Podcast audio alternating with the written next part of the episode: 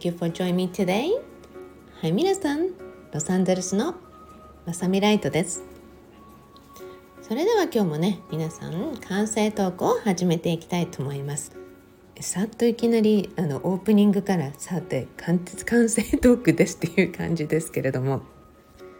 さて昨日はね皆さんねカフェからのすごいいろんな音が入りながらの録音エピソードをお聞きいただきありがとうございました。え今朝はね家にいるんですよ。なのでまあ後でねストーリーとかで、まあ、後聞き方は後でって今日どんな感じで機械の収録してたんですか？っていうのがあるかもしれませんがはい目の前にパソコンがあって相変わらずアトランティスエネルギーのオンラインをまとめているんですね。そしてもちろん、ティーカップに紅茶ライト UJ そしていつもの定番キャンドルもうね朝6時前から動いてるので結構もう3時間ぐらい経って今朝の9時過ぎなんですね。もうこんな時間になってるのになんか3時間経った気もしないんですよね。まあね皆さんね、えー、そんなところで今日もねお話を進めていくんですがまずはね2つお礼があります。えー、皆さん朝のアファメーションをねとてもよく聞いてくださってるようでありがとうございます。もうねあっという間にむんちゃんの命日のエピソードを抜いてやはり1位で ずっと皆さんたくさん聞いていただいてもう1,000回以上にわたってねたくさんの皆さんがきっとリピートで聞いてると思うんですね。えそして2ヶ月ちょっと経った私のこのエピソードというかラジオもですねはい2万回を軽く超えましてたくさんの皆さんにリスニングをいただいたんだなと思うと大変嬉しく思います。重ね重ねありがとうございます。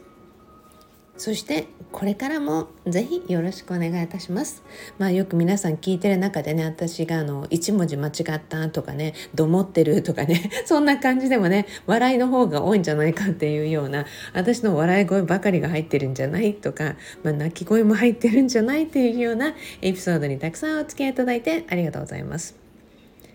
はい、え昨日のねエピソードの中でこのブラウニーを販売してた、まあ、キッズ起業家のお話をしたじゃないですか。で私一度ね録音をしてえー、っとね大抵この音声チェックをするんですね。で音声チェックをしてる時に主人がカウンターでね、まあ、キッチンカウンターで私いろいろやりながら音声チェックをしてたのでなんかあのおやつを食べながらね主人が「もしかして昨日のあのブラウニー販売してた子の話してんの?」って言うんですね。日本語がわかるわけではないのでブラウニーってところではっと思ったらしいんですね。えそんな話してんの？とかえなんでそんな話してんの？とかねもうねどういうラジオの内容なのよ？とかすごく突っ込んでてまあ皆さんがね私の中でも絶対喜んでくれてる笑ってくれてるって思ってるんですけれども、まあ、主人もお笑いしながらどんな風にトピック選んでんのってうんその日その日でどうしようかなと思った時に直感的に毎度のことブログを書くのと同じなんですけれど直感的にこれっていうメッセージとか降りてきたものをそのまま皆さんにご案内しています。なので直感と宇宙とそんな感覚でね皆さんお付き合いいただいてると思いますのでこれからもありがとうございます。さてね今日はね泣くお話をちょっとしたいなと思うんですね。先日、まあ、上の息子のねもう高校時代からのお友達と久しぶりに会ったんですね。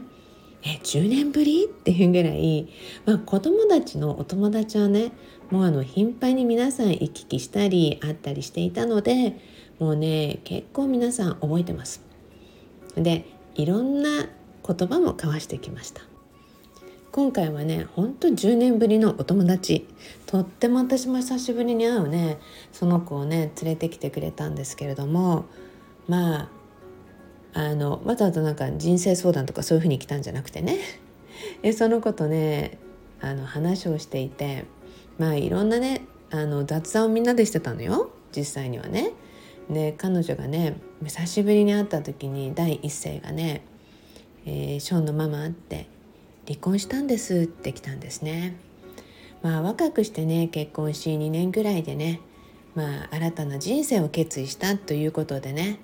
息子から心配しながらお話は聞いてたんだけども内緒にしてよって言われていたにもかかわらずもう久しぶりに会った第一声ですぐその話をね彼女が言ってきたので「あそうだったのね」っていうことでねお話をしていました。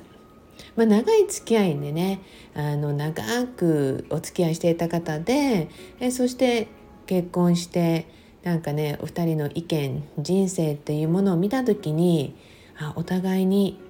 付き合ってる時は全然 OK だったのに結婚したら自分たちの人生観が全く違ってるっていうことをね気づいたということでなのでお互いベストフレンドっていう感じでね、えお互いの道を行きましょうってなったのでまあハッピーな別れではあるのよっては言ってたんですねでもやっぱりね長く付き合ってた人とねやっぱり新たな人生を踏み出すという新たな方向性って絶対きついと思うのね。そこでね一緒に車に乗ってる時とかもねもう急にね抱きついてきたんですよ。でもうね「ショーンのママハグしていい?」もちろんハグしていいよって言ってその日はね何度もハグをしてきたのできっと心でハグするたびに自分の、うん、傷とかねいろんなものを癒してるんだろうなと思ったんですね。で皆さん知ってる方は結構知ってるんですが私いい意味でのジンクスを実は持ってるんですね。私は転換期になった人に必ず出会うというジンクスを持っていてもうだからこそねもうとっても久しぶりに出会う人とかあの初めて出会う人ってね大抵転換期なんですよ。だからね彼女にも言ったんです。知ってる？私ねこんなジンクス持ってるのよ。だからあなたの人生はこれからもっと最高に扉がね開く時そんな時に私たちはまた久しぶりに会ったのねって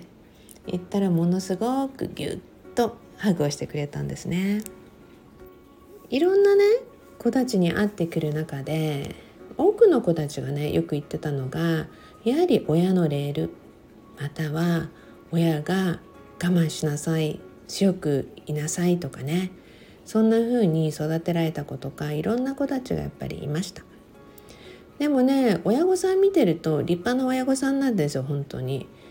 あのすごくいい人たちではあるんですね。ただ生き方とか教えであったり、うん、まさにそう人それぞれの生き方でしょうね。それが違うんだなっていうところがねいっぱいあったんですね。である程度ね人生ってねフレックスであっていいんじゃないかなって私はすごく思っているのでだからこそ子どもたちと話をしたりする時に違った視点で親を見てみたらって。うん、きっとあなたがね添えるようなことがなかったとしてもでも親は親なりにあなたのことを思っていてどの観点で見るかによってきっとうまく付き合えるのよ。ってそれはね100%親に従わないといけないってわけではないの？っていうことをねよく言ってきたんです。なぜなら私のところに来てハグをしてすごく心地よくなって親がなんか悪者みたいになったら嫌じゃない？だから親のいい点そして外でもうまくリラックスしたり家で親に得られないことがあればもちろん外で得られることもある。でも親にしか与えてもらえないものとかね親だけができる特権っていうのもあるからそこを見出すってところをねいろいろと話をしてきました。おかげでねさらにね親子関係が良くなったっていう子供たちもいっぱいいました。親と向き合う勇気がない時はいつでも来てって。来てまたハグをして話をして元気になったらまたね親と向き合ったらいいっていうこともねいろいろ話してきたんですね。そんな中で今日泣くことってお話をねトピックにしていきたいって皆さんにご案内したようにうちはね息子たちの中でまあ次男の方がもう泣くのはすごい上手だと思うんですね。で長男はやっぱり上の子だからちょっと我慢したりするところもあるんですでも上手に必要な時は泣いてるんですねでこれってねあの当たり前でいた時にある私のねすごく有名なねあの音楽家さんがいてその方のお嬢さんがねその話をお母さんから聞いた時に「すごいね」って私ライトさん大好きって言ってくれたんですね。それは男男の子で泣けない子ってすごく多いんだよってだから男の子に泣くことを教えるってすごい大切なことなんだと思うって言うんですね。まあ、とてもありがたい言葉をくれたそんな若い素敵なお嬢さんだなってもちろんねそんなお嬢さんを育てたお母さんの教えもまたさらに素晴らしいものがあったと思うんですね。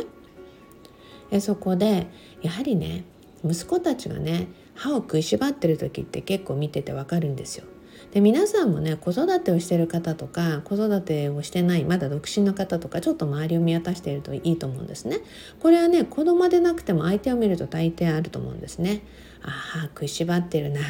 泣いた方がいいなっていう瞬間があるんですよね。でそういう時にねも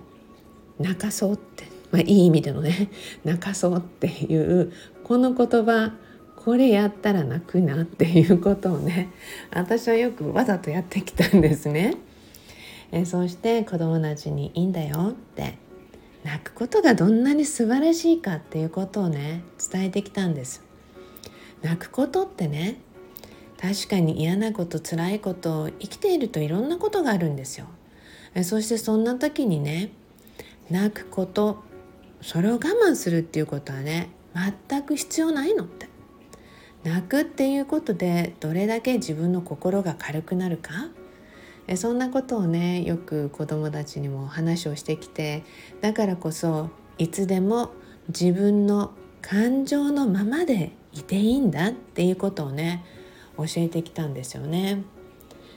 まあ、これはね大人になったお友達とかともねカフェで話しててここで泣かせていいんだろうかまあいいやと思いながらね すごくもう鼻水垂れるぐらい泣いてきたお友達もいるんですけど、まあ、ここで誰と名前は言いませんがね たくさんいます。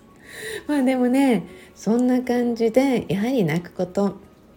それをねやっぱり皆さんがまだ上手にできないっていう人がこのエピソードで聞いていたらもうやってもらいたいんですね。えそしてね私も結構泣きます。まあそれはもう皆さん知っての通りですね。でそれはねもちろんね皆さん心が軽くなる時もあればあの愛にあふれた思い出であったりいろんなこととかねもうとにかく愛があふれてることとかを思い出したりとかその人のね頑張ってきた経緯が見えたりとかなんかね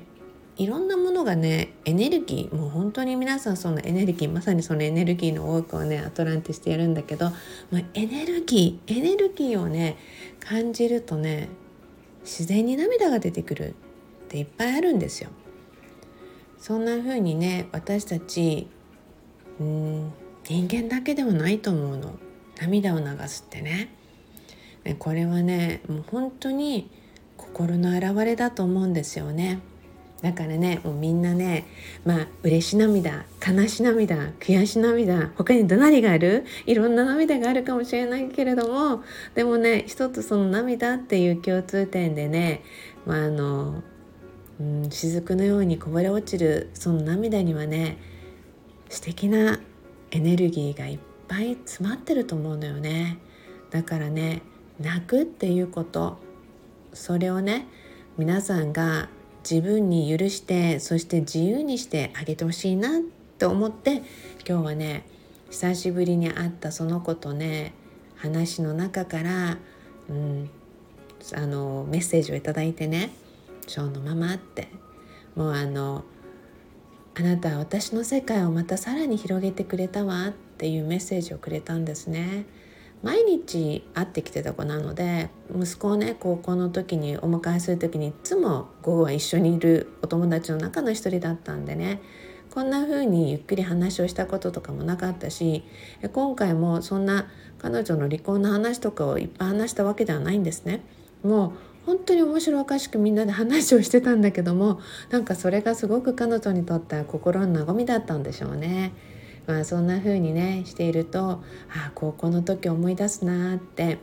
ねって毎日毎日高校の時はうちの子と毎日一緒に遊んでくれてありがとうねってこんな素敵なお友達がね一生の友でいるなんて私は本当に嬉しいのありがとうっていうことでね話をしながら彼らも私にもね何人もの子供たちがねお友達と来ると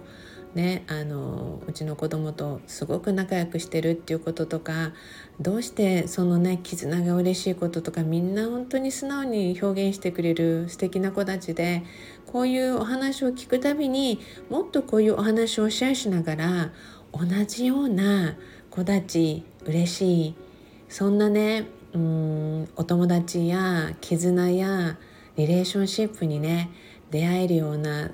うん、環境がどんどん巡っていってほしいなって願いを込めてねみんなにいつもシェアしようって思うんですね。はい今日皆さん泣くことどんなことがある？今日泣くことのお話そして人生の分岐点そして皆さんのこれからの人生っていういろんなシャッフルのテーマでお話をさせていただいた気がしますが今日も皆さんの感性とそして人生がさらにまた綺麗に輝けるようにって願いを込めて今日の朝のお話を終わりたいと思います。それではいつものように Promise me love your life. はいあなたの人生を好きになることをもっと約束してくださいね。Thank you, thank you, thank you, thank you. それでは皆さんロサンゼルスのまさみライトでした。